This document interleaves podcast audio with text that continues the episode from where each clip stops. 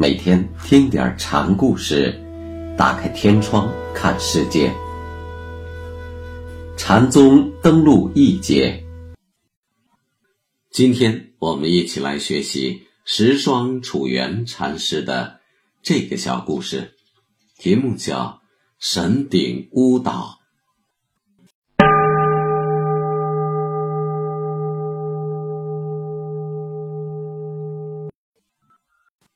首山有位高足，名叫神顶红烟禅师。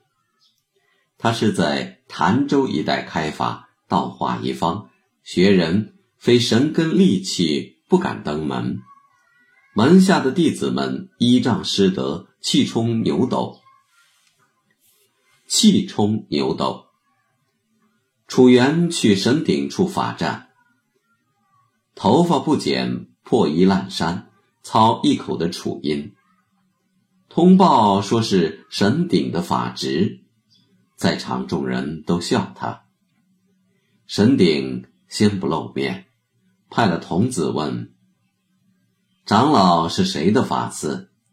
楚原也不含糊，两眼猫着屋顶说：“亲见过汾阳，听是师兄的法子。”神顶老和尚才拄着杖子出来了，杖子现在对他不是专门打人的家伙，还是他的第三条腿。神顶已垂垂老矣。老和尚弯腰搭背的打量这位范相不凡的和尚，脖子伸得长长的，问楚原：“汾州有西河狮子是吗？”楚原却不答话，指着老和尚后面的屋子，煞有介事的惊叫：“屋倒了！”这一喊，直吓得童子撒腿就跑。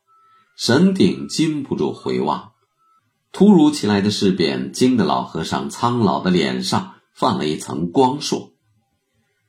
老神顶转脸之际，楚原却腾的一声坐到地上。脱下一只鞋子，然后望着老禅师。既然屁股着地，也就用不着脚穿鞋子了。楚原这样做，或许是取据地狮子之意。后屋未倒，面前人坐，这是何等的机灵！神鼎太老了，回头之际，竟忘了自己的问话。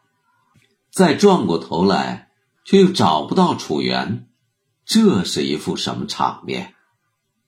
楚原见状，这才慢慢的站起来，整整衣服走了，边走边还说了这样一句：“见面不如闻名。”神鼎受不了这刺激，赶紧派人去追楚原，楚原却早没影儿了。老神鼎。浩叹了一声：“汾州才有这样的儿子啊！”扳倒神鼎，楚原名重禅林。